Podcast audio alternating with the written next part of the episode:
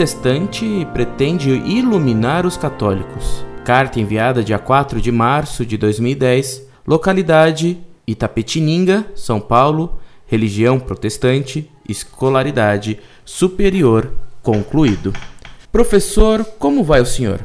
Venho por desta missiva lhe colocar algumas questões que certamente servirão de luz para iluminar alguns católicos e afirmar ainda mais os protestantes em sua fé. A primeira questão é de cunho teológico. Primeiro, A. Jesus, no Evangelho de Marcos, no capítulo 16, afirma que é necessário crer para ser batizado. Com efeito, lá está escrito: Quem crer e for batizado será salvo.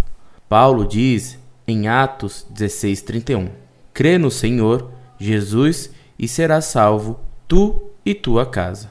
Ora, destes versículos se desprende duas coisas. Primeiro, para se salvar é necessária a fé, e como testemunho público desta fé vem o batismo. A pergunta é esta: uma criança pode ter fé, senhor Fidele?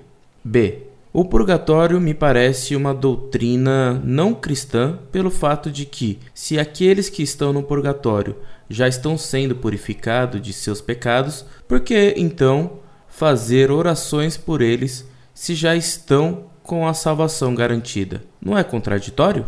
Bem, a segunda questão trata sobre a natureza da igreja e sua missão. 2. Desde o Antigo Testamento, Deus quis congregar um povo para si. Ora, este povo não tinha um chefe visível, porém, de vez em quando, Deus suscitava um líder que era chamado de juiz. Quando os israelitas pediram um rei, ou seja, um cabeça, Deus ficou contrariado, como lemos no primeiro livro de Samuel porque era de seu desejo que todos fossem iguais, que existissem mandantes, mas que ele, o Senhor Deus, fosse o único cabeça do povo eleito. O povo hebreu é sombra da igreja. Se o povo da antiga aliança não necessitava de cabeça, quanto mais a igreja. O único cabeça da igreja é o Senhor Jesus, e esta igreja é constituída por várias igrejas, como lemos nas epístolas e no Apocalipse. Então, esta igreja está dividida no que é secundário, porém unidas no essencial, ou seja, na fé em Jesus como único e o suficiente Salvador, e quem aceita Jesus passa logo a fazer parte desta família, independentemente se pertence a esta ou aquela igreja, ou se não pertence a nenhuma. A terceira questão é sobre Lutero. 3. Lutero, ao contrário do que afirma alguns católicos, não foi o pai da reforma, mas sim o líder de um movimento já existente desde os primórdios do cristianismo. Movimento este que visava colocar a igreja no seu verdadeiro lugar e dar à Bíblia o seu devido respeito. Basta lembrar aqui Nestório, Ário, Rus, Jerônimo de Praga e outros que pregaram o verdadeiro cristianismo sufocado pelo Império Romano e pela Igreja desde o Império. Lutero foi, na verdade, um verdadeiro herói no sentido que ele ousou, sem nenhum apoio a princípio, desafiar o maior poder civil e religioso da sua época. Me despeço na certeza de ter contribuído para despertar os católicos de seu sono e firmar os cristãos em sua fé. Muito prezado portador de farolete, salve Maria. Você começa muito gentilmente perguntando se estou bem. Suponho que pergunta por minha saúde. Vou bem, obrigado. Na medida em que um velho de 77 anos vai bem. Depois dos 60, dizia um judeu amigo meu, não se pergunta se a pessoa está bem, mas o que lhe dói hoje. Pois hoje me dói seu estado de saúde espiritual, pois vejo que você vai mal, vai muito mal. Vai muito mal porque Escondida atrás de sua pergunta gentil, vem sua presunçosa e falsa alegria de pretender iluminar os católicos e firmar os protestantes em sua fé. E para isto, você lhes traz a luz de um seu farolete sofístico protestante. Todo protestante se julga o campeão da Bíblia. Saiba, pretensioso, que normalmente os sofistas se encantam com seus próprios sofismas, tomando a treva como luz. E desse modo são como os morcegos que odeiam a luz verdadeira.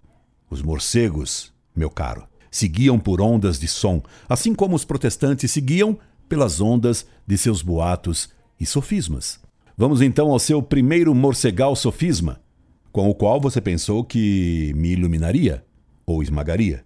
1a. Jesus, no Evangelho de Marcos, no capítulo 16, afirma que é necessário crer para ser batizado. Com efeito, lá está escrito: quem crer e for batizado será salvo. Todo protestante é cego e não sabe ler. O que Jesus dá aí nessa passagem são as condições para a salvação e não para o batismo.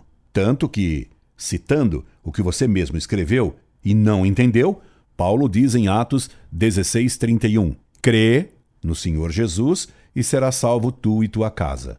Ora, de onde que você tirou que toda a casa desse cristão não tinha bebês? Isso você inventou?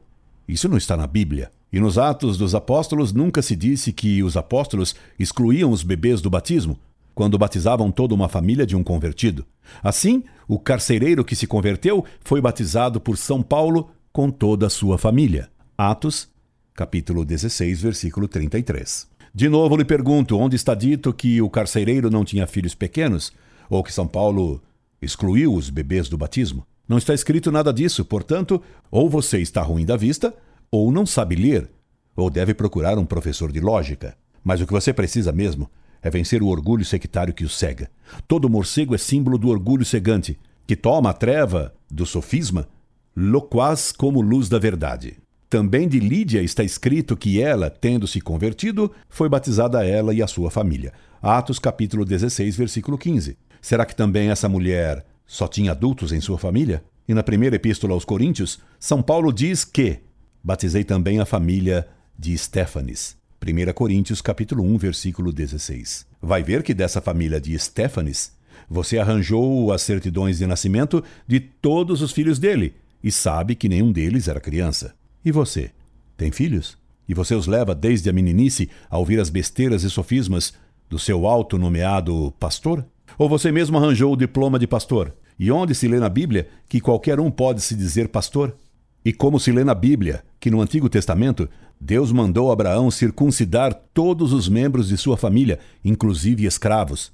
E Deus mandava as crianças serem circuncidados aos oito dias de seu nascimento vai ver que Deus não fez o curso de teologia com pastores protestantes. E sua primeira pergunta inclui uma segunda questão, B. O purgatório me parece uma doutrina não cristã pelo fato de que, se aqueles que estão no purgatório já estão sendo purificados de seus pecados, por que então fazer orações para eles se já estão com a salvação garantida? Não é contraditório? Seja sincero, meu sofismador. O purgatório para você não existe. Por isso, você, se não se converter de seu paulinismo maltoleresco, você deverá ir para outro lugar.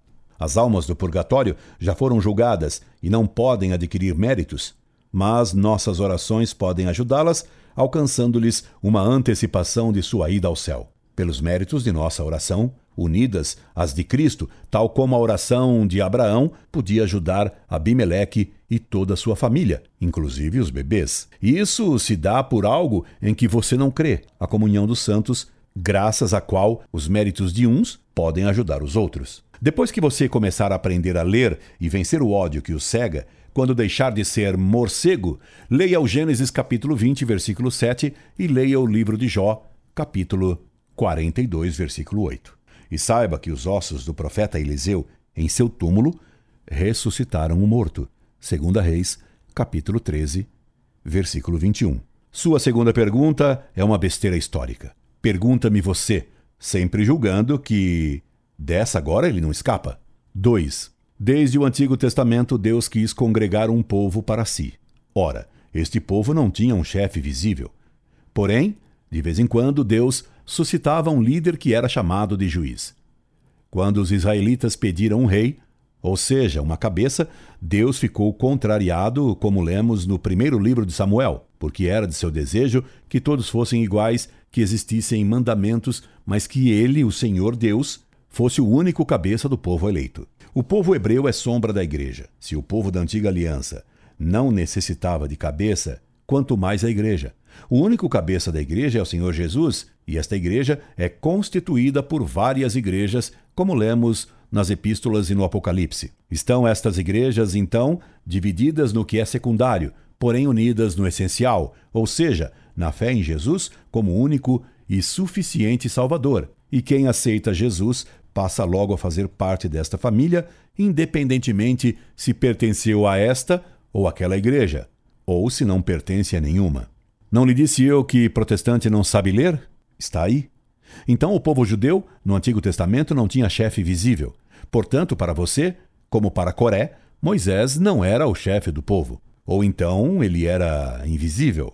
E Abraão não foi cabeça visível do povo escolhido. E se os judeus erraram ao preferirem ter um rei do que serem governados diretamente por Deus, nem por isso o rei Davi deixou de ser o chefe do povo judeu.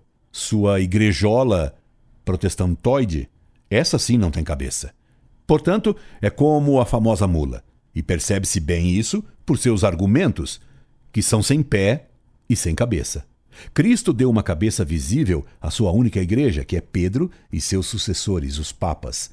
Cada papa é cabeça visível da igreja. Leia em São Mateus quando você recuperar a vista e souber ler. Cristo disse que Pedro era a pedra fundamental de sua igreja. Portanto, há uma só igreja de Cristo. Mas para você, o que está no Evangelho não vale. Para você, não existe uma igreja de Cristo. Qualquer igreja serve. Tanto faz. Você desmente Cristo. Na sua terceira questão, você reconhece que sua seita faz corpo com todas as heresias do passado. E para você, Lutero foi um herói, pois sabia que seu herói, em suas conversas à mesa, Tish Roden, chamava Cristo de bêbado e adúltero. Espero então que depois de minha resposta, você perceba que seu farolete estava sem pilha. Volte a me escrever quando deixar de ser cego. Incorde e sempre, Orlando Fedeli.